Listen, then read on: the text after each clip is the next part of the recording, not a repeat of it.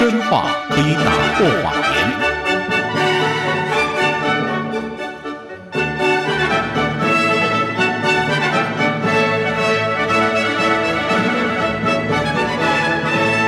欢迎收听由杨宪宏主持的《为人民服务》杨宪宏时间。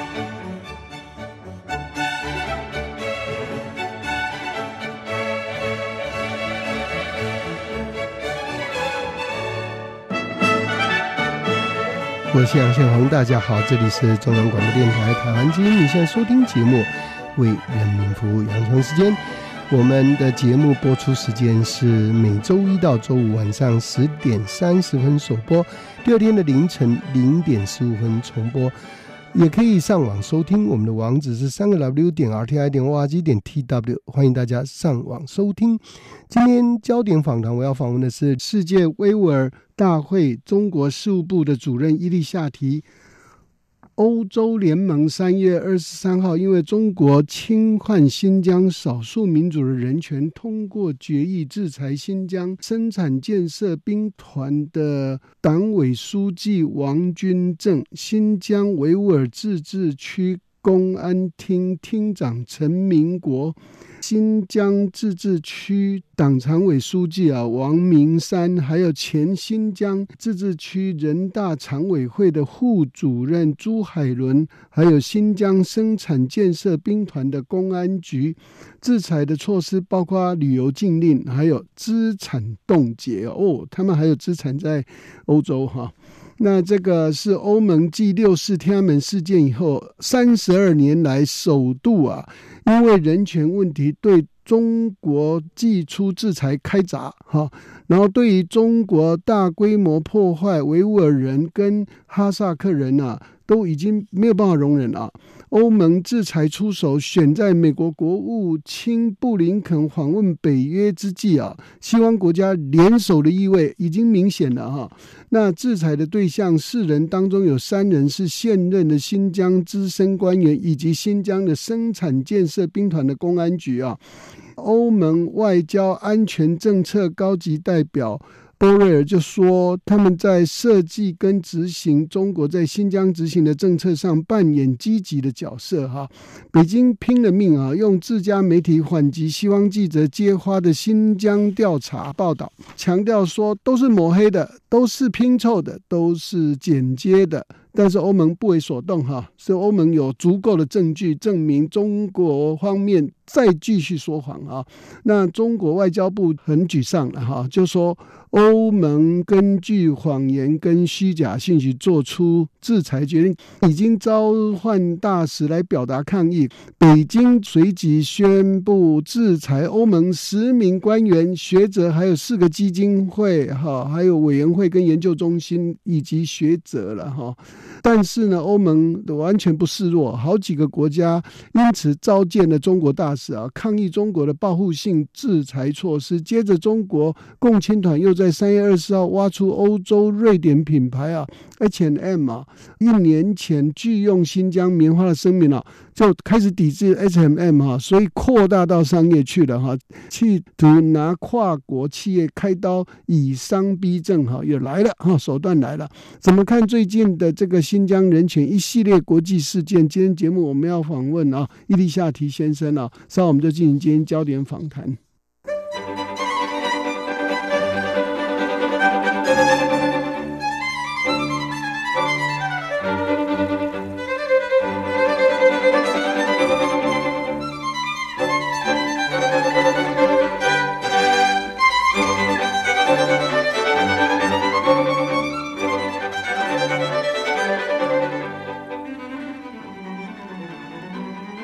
是中央广播电台台湾之音，现在收听节目为人民服务杨雄时间进行焦点访谈，我是杨宪宏。今天节目我们要访问的是世界维吾尔大会中国事务部的主任伊利夏提先生，他目前人在美国。伊利夏提先生，请问你在电话线上了吗？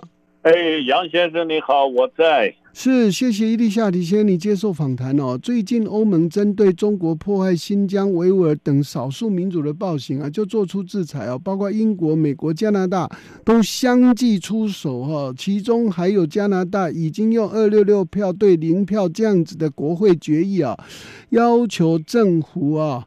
拿出手段来背革二零二二年在北京要举行的冬季奥会，要求奥会国际奥会改变地点，哈，不应该在一个像这样的法西斯政权底下来举行运动会哦。那当然还有一些这个商业方面的背革，哈，就是说全部的行动都来了，哈。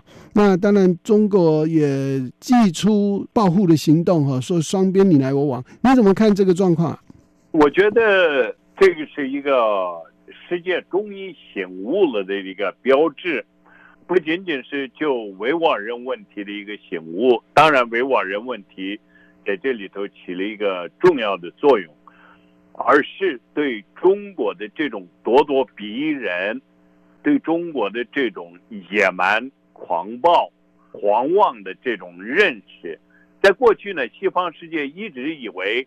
和中国只要给他留个面子，对他在一些方面稍微敲打一下，其他方面给他示个好，中国就会改变。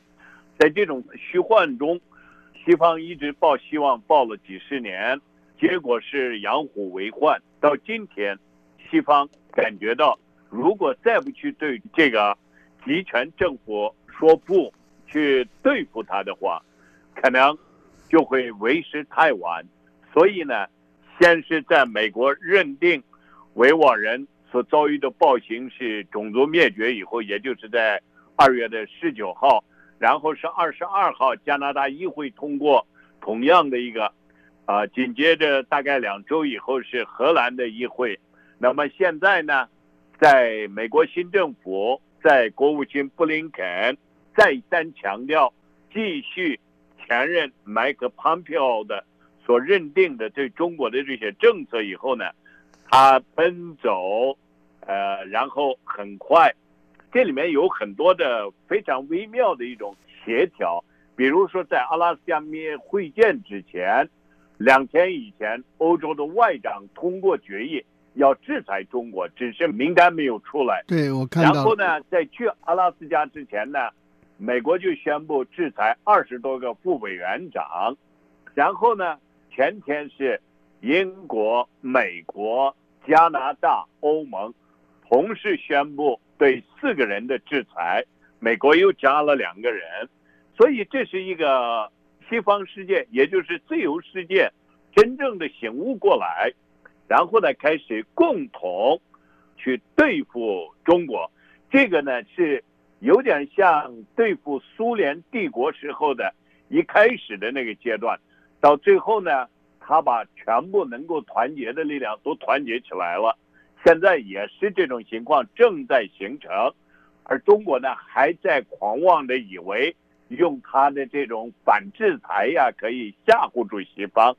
今天我就看到有一个很有意思的一个社交媒体上一个人的评价，就说这个中国花了将近一两年的时间，趁着这个。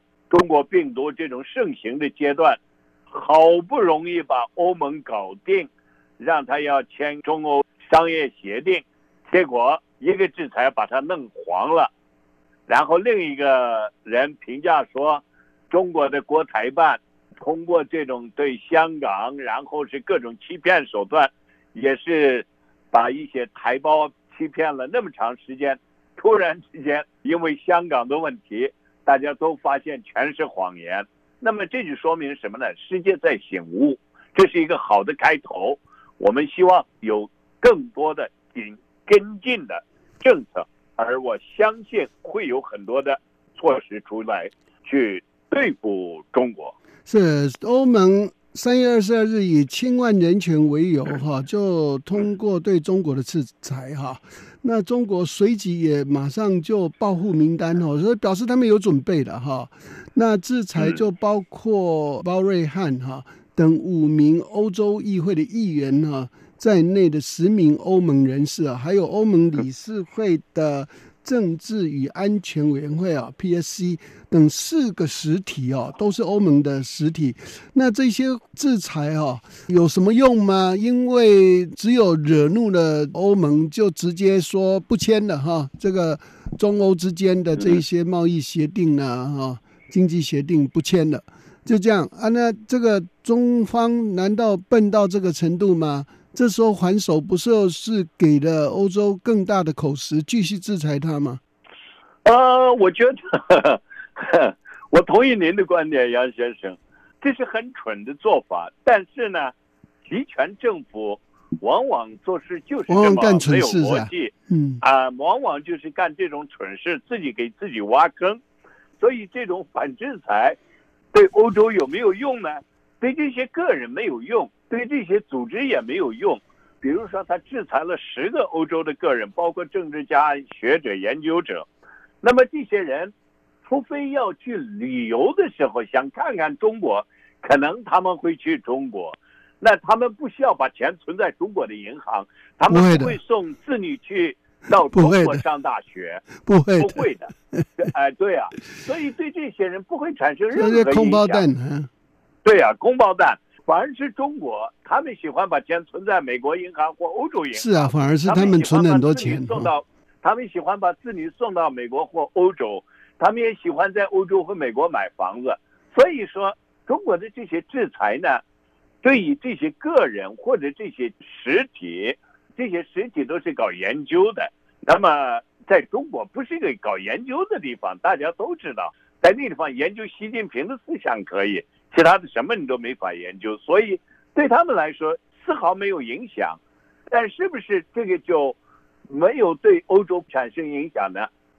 产生了反影响，那就是比如说那个欧盟议会的那个很重要的议员布克林，他不说了吗？你中国不让我去中国，不让我去香港，不让我去澳门，那我去台湾怎么样？对，他说了。对呀，对呀，他说了，我去台湾怎么样？台湾现在正准备邀请他们来呢。嗯，啊，对呀，这就是作用。那这个作用呢，是对自由世界、对民主世界是非常有利的。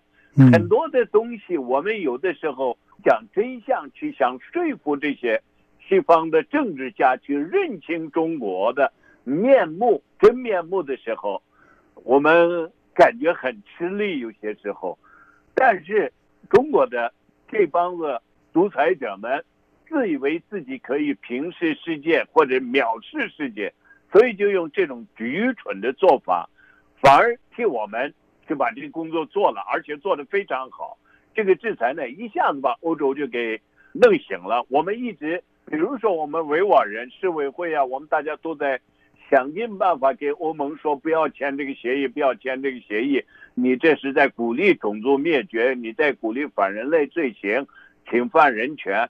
我们说了这么长时间还没有说多少动，但结果他这一制裁，一下子欧盟议会说不讨论这个协议的通过了，这就是作用。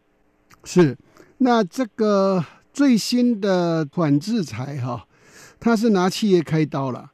他们就内部开始抵制欧洲的瑞典品牌 H&M 的产品了哈，然后就说啊，他们宣布拒用新疆棉花哈，所以这个声明是一年前发的，这时候就忽然开始抗议了。原来他们也没什么抗议。那再来，他们很明显是要以商逼政。我我认为开始很多的欧美的产品或是其他国家进口到中国的产品。都会一一收到，就像上一回说，只要航空公司上面呢标记的不是中国台湾哈的话，就不准它飞啊，这样啊，就很多航空公司就被以这个以正逼商就成功了，就他们都把它改过来了哈。虽然那个都不是事实哈，那可是现在那个飞机都不用飞了，现在大家无所谓了哈。后来很多的商业航空公司啊都。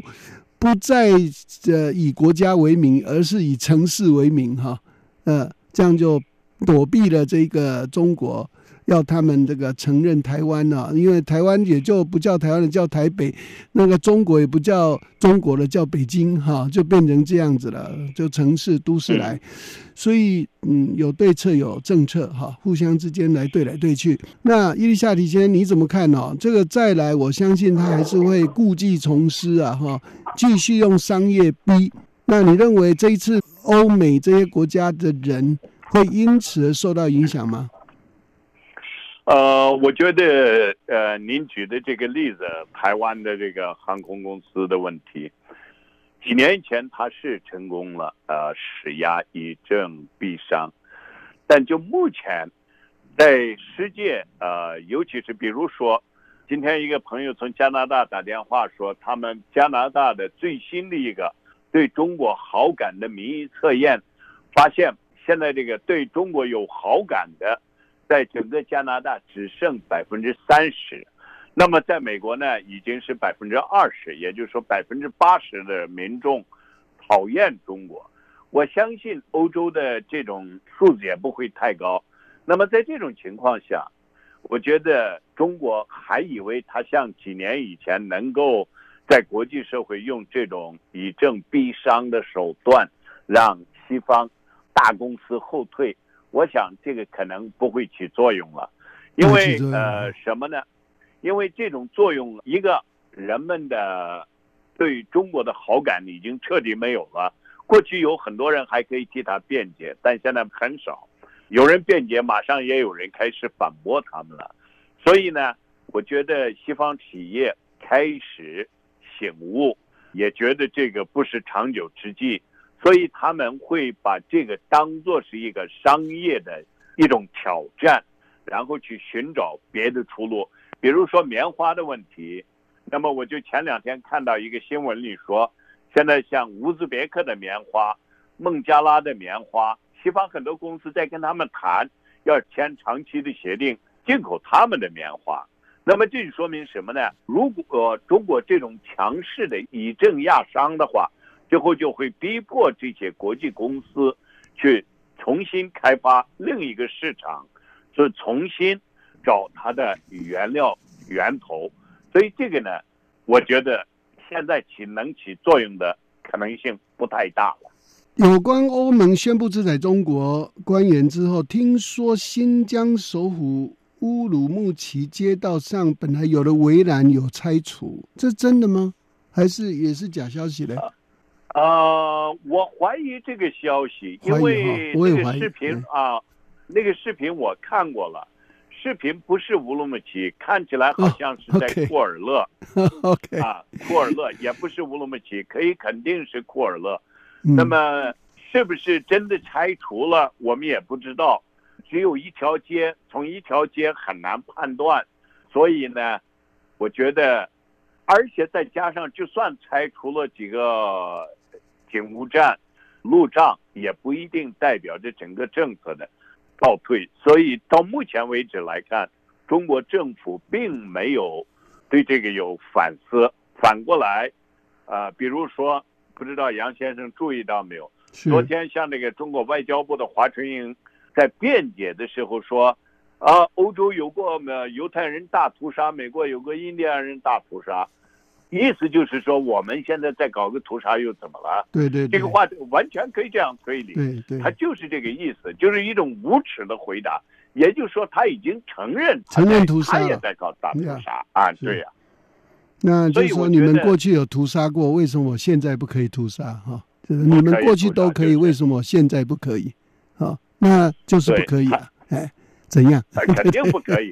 历史是在往前走的，人类是在往文明。那不能因为过去的人类吃过生肉，你大家都过去回去吃生肉，那那是不可能的。也吃过大便呢？啊，对呀。那要讲这些哦，讲不完呐，这个乱讲一通。对。那个呃，德国之声哈有一个报道，就提到说，针对中国这个报复性措施啊，德国绿党哈。就谴责说这是对欧洲舆论跟科学自由的一个攻击啊，所以要求柏林呐要跟北京严厉交涉哈。所以中国的行为清楚说明了当今世界的各种制度哈，它在各种制度要争夺主导权的现实啊。那侵犯人权行为啊，必须被视为侵权。哦，这个很严重啊！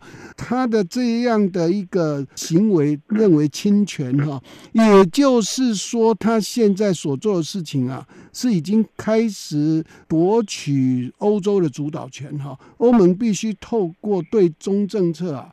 做适当回应啊，所以德国绿党高层就说，绿党希望惩罚那些在香港持续镇压的幕后黑手，所以扩及香港了哈，以及禁止所有强迫劳动生产的中国商品全部抵制。哇，这个，所以这个欧洲，反正这个疫情结束以后，大家都精神抖擞起来了哈。那没有问题的。那而且我我相信这个呃后面的一个背景就是中国，你是这个把武汉病毒放出来的人。不但不愿意承认错误，而且还穷凶恶极，恶人先告状，在这里搞这些啊，然后继续掩护你的那个新疆的恶行，然后香港你做的这么难看，然后还对台湾威胁，所以现在这几样事情，包括西藏哈，也都绑在一起啊，这几个议题绑在一起。那比较特殊的是，台湾也在这个被列入了议题里头哈，呃，你怎么看？嗯，呃。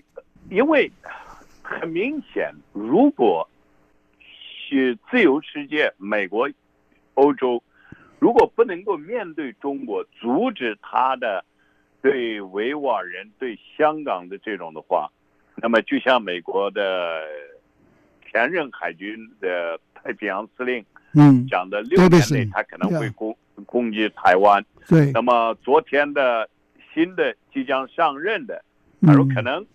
时间会更快，六年很快，嗯，对，所以就是说，如果不去面对、不去阻止中国的话，他的下一步就是要对台湾进行侵略、蹂躏台湾人民。那么，所以，呃，这是对世界或许造成的这个后果是不堪设想的。如果他侵略了台湾的话，如果西方无法阻止的话，美国，那。一旦中国占领了台湾，那美国就在退出太平洋。对，那这将这样子，这个对欧美是不是一个巨大的威胁？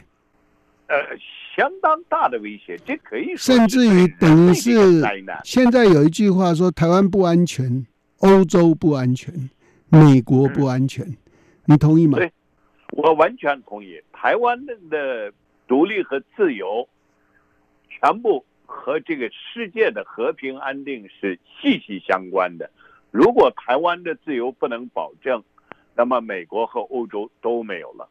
我一直在分析的时候，我就说，如果台湾任中共去威胁、任中共去蹂躏、侵占的话，那美国就会成为美洲上的一个小国，就必须在中国提的条件下生存。那。那就不再是美国了，也没有那个自由的美国了。欧洲也就一样。那所以，我觉得台湾的自由和欧洲、和美国、和世界的未来是息息相关的。那个伊丽莎阻止中国。伊丽莎里，我觉得日本的国防部长哈，那岸信夫哈，这黄卫相就是国防部长。那他说的最对，他说只要台湾失陷。台湾掉入中共手，那他们在钓鱼台的间隔诸岛，就几天之内就没有了，啊，然后再来就是日本列岛就一一失陷，啊，所以韩国、日本都不安全，啊，韩国跟日本都不安全，啊，那在印度也不安全，啊，印度也不安全，全部啊，就是台湾是一个枢纽。这个整个的战略地理关系啊，那中共如果拿下台湾的话，会把台湾当成一个巨大的军事基地啊，往北往北搞日本、韩国，往南搞菲律宾跟所有的这个东南亚诸国啊，那就被他予取予求，被他予取予求。在这种状况底下，美国太远，救援不及啊，那甚至于的就嗯另外一场哈珍珠岛哈的这个事件嗯就再度发生，美国完全来不及的状况底下被中共攻击啊。那这个就危及美国本土。现在我看起来，整个论述是往这里走的，所以台湾守住台湾就守住全世界，啊，守住台湾就守住全世界，嗯，所以守住自由也是守住人类文明的未来。是。那所以呢，在这个基础上呢，就新疆问题、西藏问题以及香港问题就更重要了，啊，因为不能只退守到台湾这个问题，啊，必须直接呃面对的新疆问题，新疆问题要解决，西藏问题要解决，香港问题要解决，这个都是属于中国自己内部的问题，啊。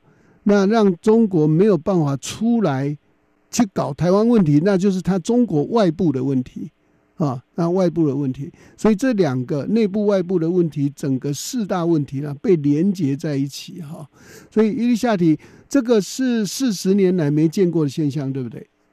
对，呃，应该说在这里头就接着您的那个分析，如果美国和欧盟在土伯特问题和维吾尔人问题上，在前几年稍微强硬一点，对这种呃不是忽视的话，香港的今天就不会出现，香港的对，呃这种民主可能还能保住一点。嗯，就因为，呃，美国和西方的一种随经，对中国的一再的退让，对土伯特问题、对维吾尔问题，呃，这些呢就当做是中国的内部问题，对他一再的退让，使得中共呢越来越呃狂妄，到现在呢也是把香港已经呃变成了一个中国的一个黑暗城市。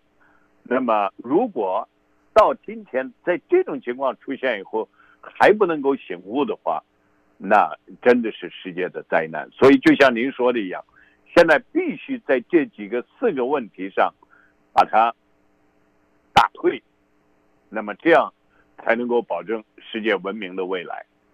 是。那当然，下一步更重要哈。那你呃怎么看这个下一步？下一步，我觉得的美国呢还会联络欧盟和呃，特别是亚太的一些国家，呃，在南海问题上会更加强硬，因为南海是一个焦点，在那里头一旦退让让步，那么台湾就守不住。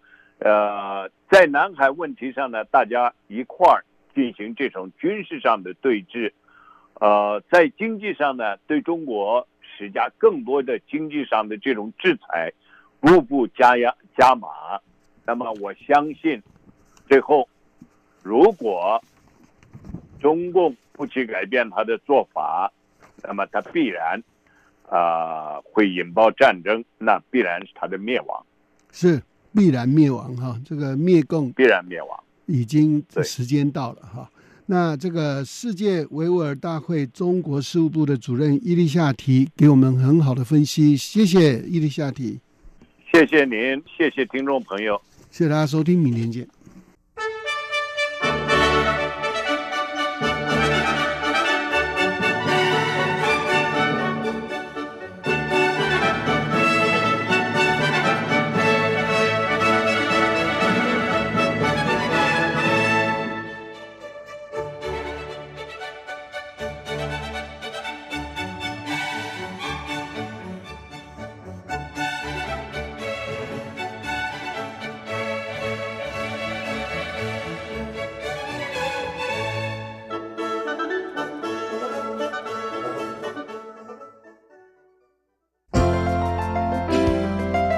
有人形容二零二零年是台湾的 Parkes 元年，使用手机可随时随地收听的形式，滋养了听觉，丰富了视野。而你也加入了 Parkes 的行列了吗？央广新闻部制播的众多精彩节目，陆续在各大 Parkes 平台上架，包括《早安台湾》、两岸 ING、这样看中国、张振林时间、蔡明芳时间，还有这样看香港、舍之岂能藏乎？想跟你聊聊天，以及港式大排档节目，通通随点随听。欢迎透过 Sound 声浪平台搜寻央广节目名称，就可以收听到精彩的央广新闻节目。快拿起手机，让我们在 Parkes 平台相见。